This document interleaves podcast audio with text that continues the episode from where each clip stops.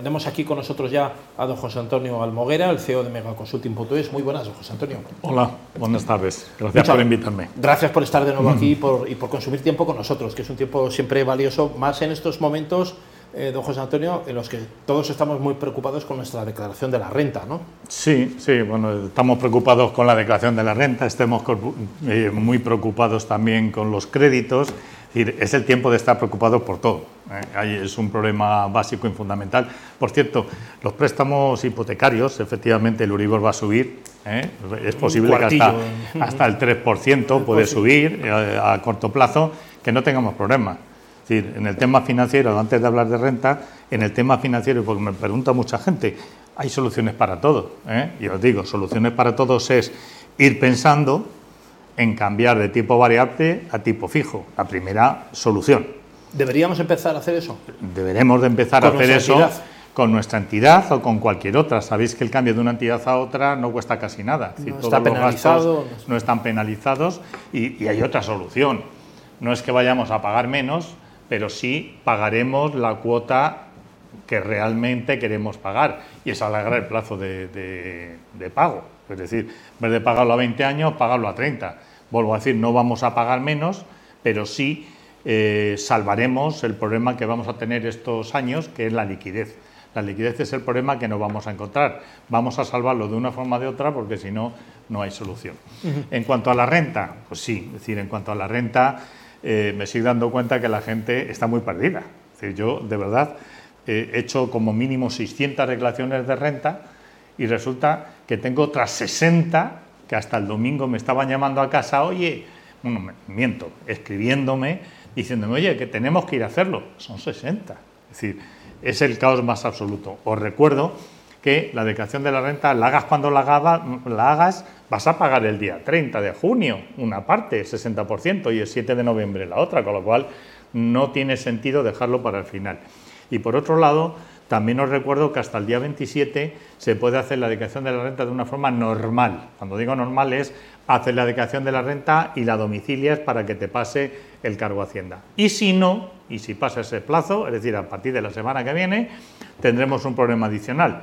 Y es que nosotros nos tenemos que ir con la declaración de la renta a pagarlo al banco correspondiente. Ya os digo eh, lo que pasa con los bancos. Tienes que pedir hora, cita y no sé qué cosas más. ¿Eh? Por lo tanto, muchísimo cuidado. Muchísimo cuidado con las colas y el problema de, no atención. ¿no? Hacerlo tiempo y forma, porque en los bancos sabemos perfectamente, yo trabajo en un banco, que aquello sí que era un banco, el Banco Pastor, ¿eh? igual que eran el resto de los bancos en aquella época, que los empleados eran amigos casi de todos los clientes, y no ahora que vas al banco y te dice que si no tienes hora no te atiende y ves a la gente que no está haciendo nada. Es el caos más absoluto. Bueno, pues que lo tengamos en cuenta. Eso, don José Antonio, es algo que, aquí los eh, oyentes y espectadores de este programa siempre nos envían luego por WhatsApp y nos comentan, ¿no? Eh, eh, ¿Cómo es posible que parece que cuando uno va al banco parece que va a pedir allí limosna cuando, cuando, cuando tú eres el cliente, ¿no? Deberían atenderte, ponerte una alfombra, no te digo regalarte la tarjeta de crédito, pero sí, hombre, un mínimo de atención, un mínimo de que alguien te coja el teléfono, nadie responde a los correos que envías, nadie contesta al teléfono, hay un contestador automático que te va diciendo uno, dos, tres. Supongo que esto para gente digamos, más, más, más joven, eh, con habilidades en, en, en, la informática, en poder hacer gestiones desde casa, se puede resolver. Pero claro, aquellos que tienen ya una cierta edad y no tienen esas habilidades informáticas, es como muy complicado poder tener una solución a los problemas del día a día, ¿no? Sí, no, y además es que no se le puede exigir a la gente que tenga habilidades informáticas, es decir, hay personas de cierta edad que lo que hay que hacer es primero que sean los primeros que se las atienda. Yo creo que eso es la primera filosofía práctica. Y segunda, poner a gente normal. Y cuando digo gente normal, significa que en los bancos hay que preparar a la gente que atiende a, los clientes para saber cómo los tiene que, atender. Es decir, no exigirles tanto, eh, no llevarles, como yo he visto a una abuelilla llevarla al cajero y enseñarle cómo hay que sacar dinero, si es que no va a aprender. Ayúdale a, que saque el dinero, que al final lo tuvimos que hacer nosotros, el ayudarle a sacar dinero, porque la abuelilla decía, pero si es que por mucho que me explique. todo esto tiene que cambiar, y tiene que cambiar y por ley o, a través de la banca que se den cuenta. Los bancarios actuales no se dan cuenta que quien lo paga el sueldo no es el banco, somos los clientes, que somos los que ponemos el dinero. Eso es lo que tienen que aprender y tienen que sacar y tienen que decir, utilizarlo en la justa medida para ayudar a todo el mundo. Claro, esa pérdida de dimensión de quién es el cliente y quién es el, el empleado es lo que yo veo que hay una distancia que se ha tomado ahora de desatención que yo creo que es eh, grave para la percepción que se tiene de la banca, ¿no? porque la banca ha perdido con la concentración, probablemente ha perdido flexibilidad, ha perdido estar en la competencia, va habiendo una concentración que es casi monopolística porque son pocas entidades financieras, han desaparecido las cajas. Yo esto lo veo perjudicial para, para el usuario, ¿no? para el usuario que somos la inmensa mayoría, todos pagamos eh, la luz por un banco, la nómina por un banco, facturas por un banco, eh, los cobros y los pagos se hacen todos por banco, con lo cual creo que esto el perjuicio es para el usuario. No, no, no siempre. El usuario es el que sale perdiendo. Yo cada vez que algún ministro dice, es que le voy a poner un impuesto a las eléctricas o a la, gasolinera, por favor, pero alguien en este país, y yo lo estudié de, cuando estudié económicas, no se cree que al final todos los gastos y todos los que salen perjudicados es el consumidor final. Esto pasa exactamente igual. Y el problema fundamental está que yo creo que está vinculado con las exigencias que tienen desde arriba por parte de, los jefes eh, en relación con el trabajo que tienen que sacar. Anteriormente había mucha gente trabajando en los bancos, ahora hay poquísima gente trabajando en los bancos y no nada basto con lo que tienen que hacer y por lo tanto lo que intentan es sacar de la ecuación a que todas aquellas personas que le complican la vida. ¿eh? y son las personas mayores que son a las que más teníamos que ayudar y atender. Claro, está claro. Eso es un problema social, aparte de económico también y, de, otra, de otra índole. Le quería volver otra vez a preguntar acerca de los tipos de interés. ¿no? Se presupone el Banco Central Europeo ya ha anunciado, hay rumores, el Banco, la Reserva Federal en Estados Unidos lo ha hecho ya, subir los tipos de interés, probablemente según los los especuladores, los analistas y la gente con la que hemos consultado, eso estará en torno a un cuartillo de punto, 0,25. No creo que se mueva mucho de ahí, ni para arriba ni para abajo. Será pero podría haber otra subida luego al final del año, ¿no? Depende cómo vaya el control de la inflación. Sobre esto hay criterios divergentes, porque en una situación como la que estamos, probablemente subir los tipos de interés encarecerá el dinero y no ayudará en nada al control de la inflación, ¿no? ¿O sí? Hombre, yo creo que todo aquello que encarezca el dinero va a controlar la inflación en el sentido de que no habrá tanta demanda que tenemos. Es decir, en este país yo creo que no nos estamos, estamos descuadrando algo. Por ejemplo, si tenemos una, decir, una inflación muy grande, si no queremos que se gaste tanto en gasolina y estamos subvencionando a los consumidores que compramos la gasolina, pues este, a nosotros seguiremos comprando gasolina, cuando realmente tendríamos que comprar menos gasolina para que baje la inflación y ayudarnos a que consumamos más servicio público. eso es evidente. Bien es cierto que si somos malos pensados o buenos, yo creo que somos buenos, podemos pensar que al gobierno le interesa muchísimo el consumo de gasolina porque, como bien sabemos todos, los gastos, es decir, los impuestos representan el 50%.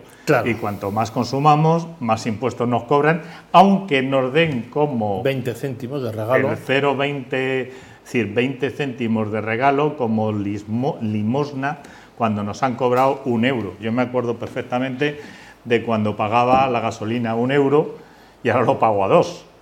¿Eh? Cuando yo pagaba la gasolina un euro, el Estado eh, cobraba 50 céntimos de impuestos. Ahora que lo pago a dos, cobra uno.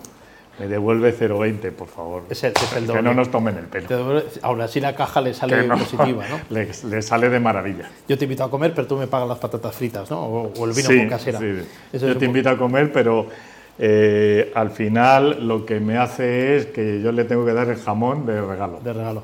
Eh, don José Antonio, eh, ¿Cuáles son las claves de esta declaración de la renta? ¿Qué, cuestiones son novedosas que habría que tener en cuenta o con las que hay que tener cuidado también, que puede ser eh, un aviso a navegantes y que no tenemos claras, porque nosotros vamos ahí un poco pues, eh, a, rebufo, bien aconsejados por el asesor fiscal o que tengamos, la persona que nos hace la declaración, bien por nosotros mismos, porque validamos siempre por las plataformas y nos fiamos de lo que nos, se, nos envía es lo, lo, correcto. ¿Cuál es un poco la clave de esta declaración que no hubiera en años anteriores? Sí, bueno, la primera clave para hacer bien la declaración es ponerte en manos, si voy a tirar para mi casa, ponerte en manos de un asesor fiscal de un experto. ¿eh? de un experto que realmente te ayude, porque el experto se ha estudiado lo que hay que hacer, cómo hay que hacerlo, etcétera.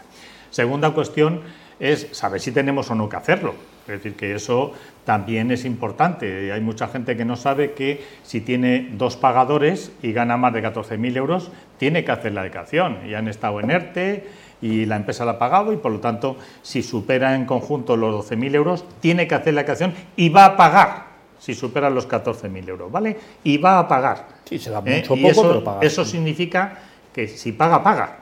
Pero si tiene que hacerlo, que lo haga, porque si no Hacienda le va a hacer inspección y, por, lógicamente, y por otro lado, le va a poner la sanción correspondiente, que puede ser un 40%. Otra cuestión importante es saber meter los rendimientos donde tiene que meterlos, es decir, rendimientos de trabajo, pues, recordar, si estás pagando un colegio profesional, eh, puedes reducirte. Eh, rendimientos de capital inmobiliario, es decir, los bienes alquilados, meter todos aquellos gastos que tengamos, incluida la amortización que hay gente que no mete la amortización, gastos de conservación y reparación, los intereses, es decir, todo eso es ramas, por ejemplo, en comunidades Las ramas que van dentro de gastos de comunidad eh, son los gastos de comunidad más todas las derramas que se pueden haber producido. Vuelvo a decir, cuando el piso está alquilado, si no está alquilado, ni un euro, ¿eh? es decir, ni el IBI, ni el seguro, ni nada de nada. Claro. Después, en rendimientos de capital mobiliario, pues recordar de meter los rendimientos de custodia y administración de valores, si tenemos dividendos, etcétera. Después hablamos de actividades económicas, las que sean, eh, que ya a estas alturas todo el mundo ha hecho la actividad económica, y en ganancias y pérdidas patrimoniales, recordar que es la diferencia entre el valor de adquisición y valor de enajenación. Esto es muy importante y todos aquellos bienes adquiridos antes del 31 de diciembre del 94 pueden aplicar lo que se dice en coeficientes reductores o de abatimiento. Y por cada año anterior te vas a aplicar un porcentaje que estará exenta la ganancia patrimonial. Todo eso es importante. Y otra cuestión, bajo mi punto de vista, también muy importante, y es que recordemos y miremos todas las deducciones autonómicas. Es decir, hay un montón de deducciones autonómicas que no se aplican alquileres, por ejemplo en Madrid, alquileres para menores de 36 años. Hay que ver si le aplicamos. El alquiler como tal desapareció en el 2012, desapareció, pero en la autonómica sigue existiendo. Eh, el pago de formación de los niños, el pago de idiomas, el pago de vestuarios, todo eso son gastos deducibles, por lo tanto, autonómicos.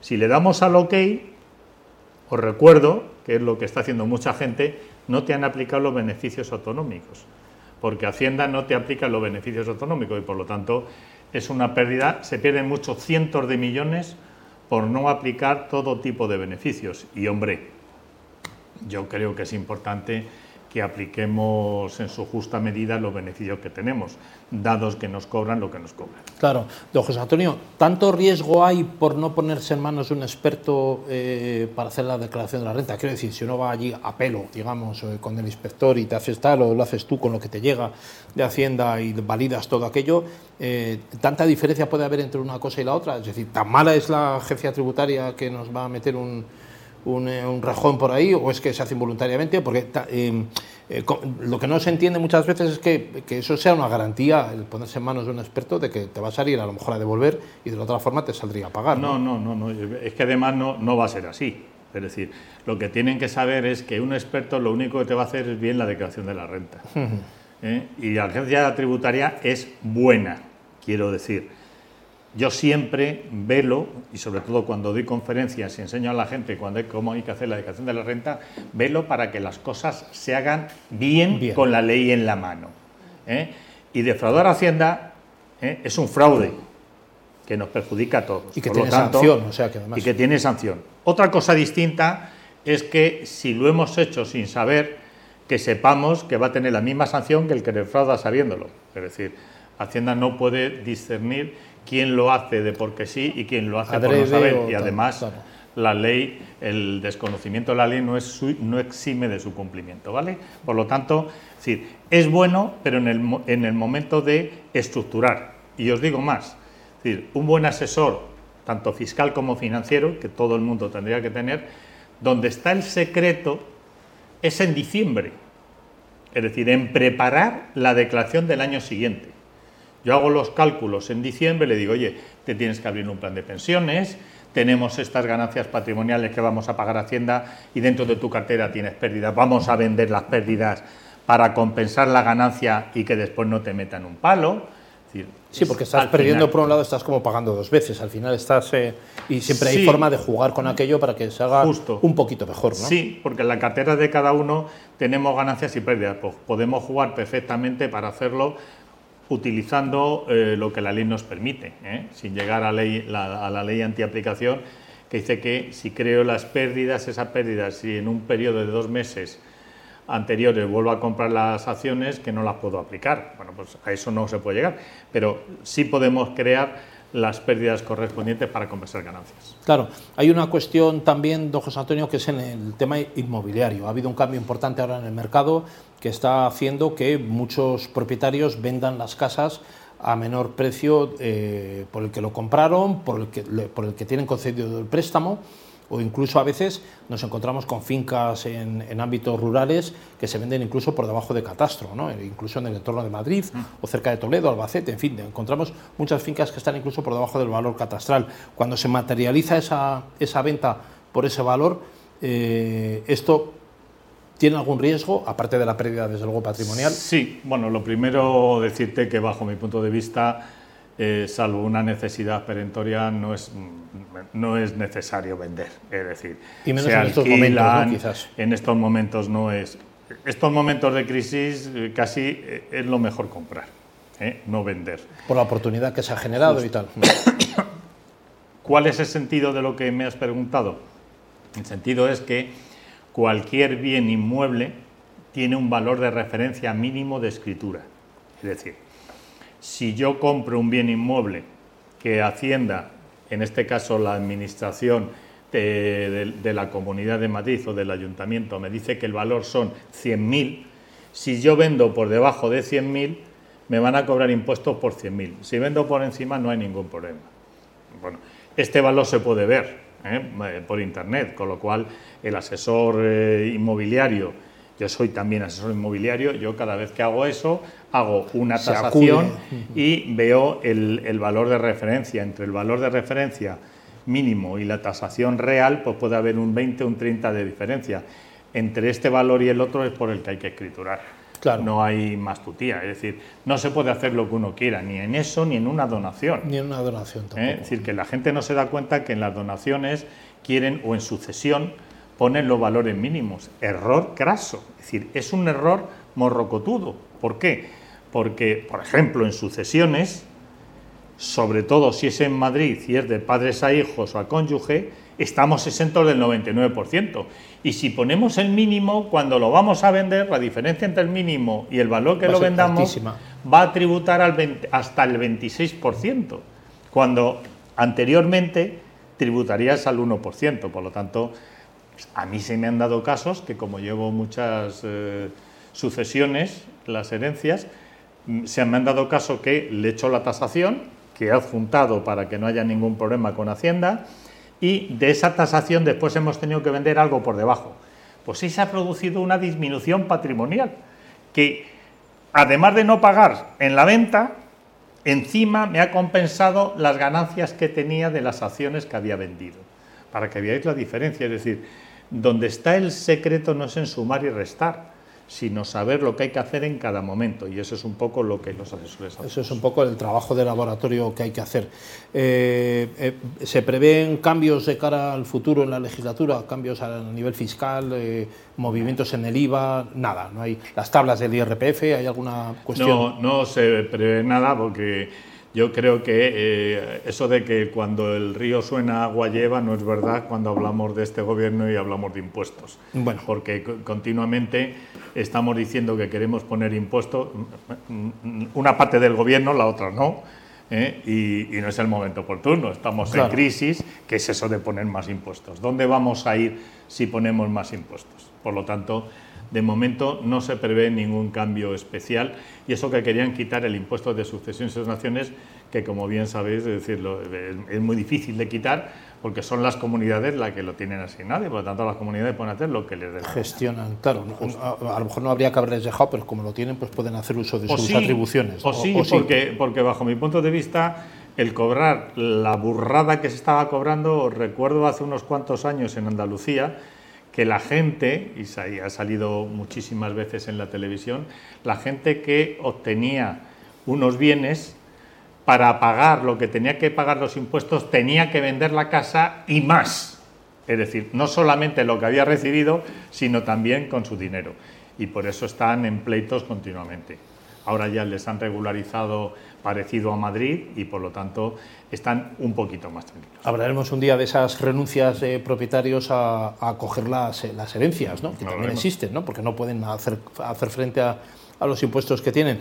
Una cuestión más, porque la vamos a comentar ahora dentro de un rato, dentro de unos instantes, con don Enrique Sánchez Motos acerca de la lectura eh, que se puede hacer de las, de las elecciones andaluzas. No sé si una lectura, digamos, eh, técnica o una lectura política, pero cuál es un poco su interpretación de lo que ha ocurrido, Yo, o si era lo esperado. La lectura de la caña en el bar, y es lo esperado, la gente está hasta las narices, es decir, eh, no, no tiene ningún sentido el desgobierno que ahora mismo tenemos, es que es de gobierno, es decir, a mí no me importa que mande el PSOE, siempre y cuando mande el PSOE, pero es que ahora eh, cuando vemos hablar una parte del gobierno, el otro, meterse unos con otros, decimos, por favor, ¿qué va a ser de nosotros? Por lo tanto, la lectura es que los españoles eh, estamos viendo ya que una salida práctica a todo este, este estado que tenemos, gobierno, Frankenstein, etcétera, es que mande otro.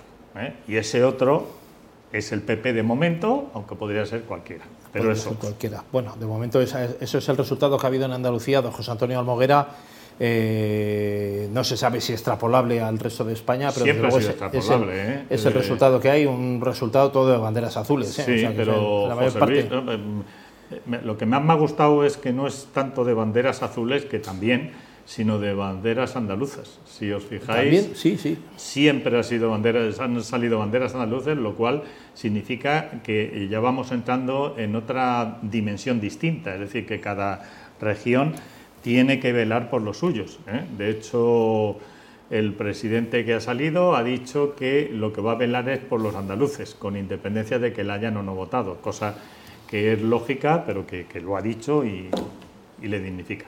¿Deberá tomar nota el Partido Socialista en el Gobierno con los resultados de las andaluzas o seguir con su pro apuesta? Yo creo que debe debería tomar de nota, tomar ¿no? nota Unida Podemos y, y ya También. meterse en su casita. También. Don José Antonio Almoguera, CEO de Mega Consulting.es, muchas gracias eh, por estar gracias con nosotros esta tarde.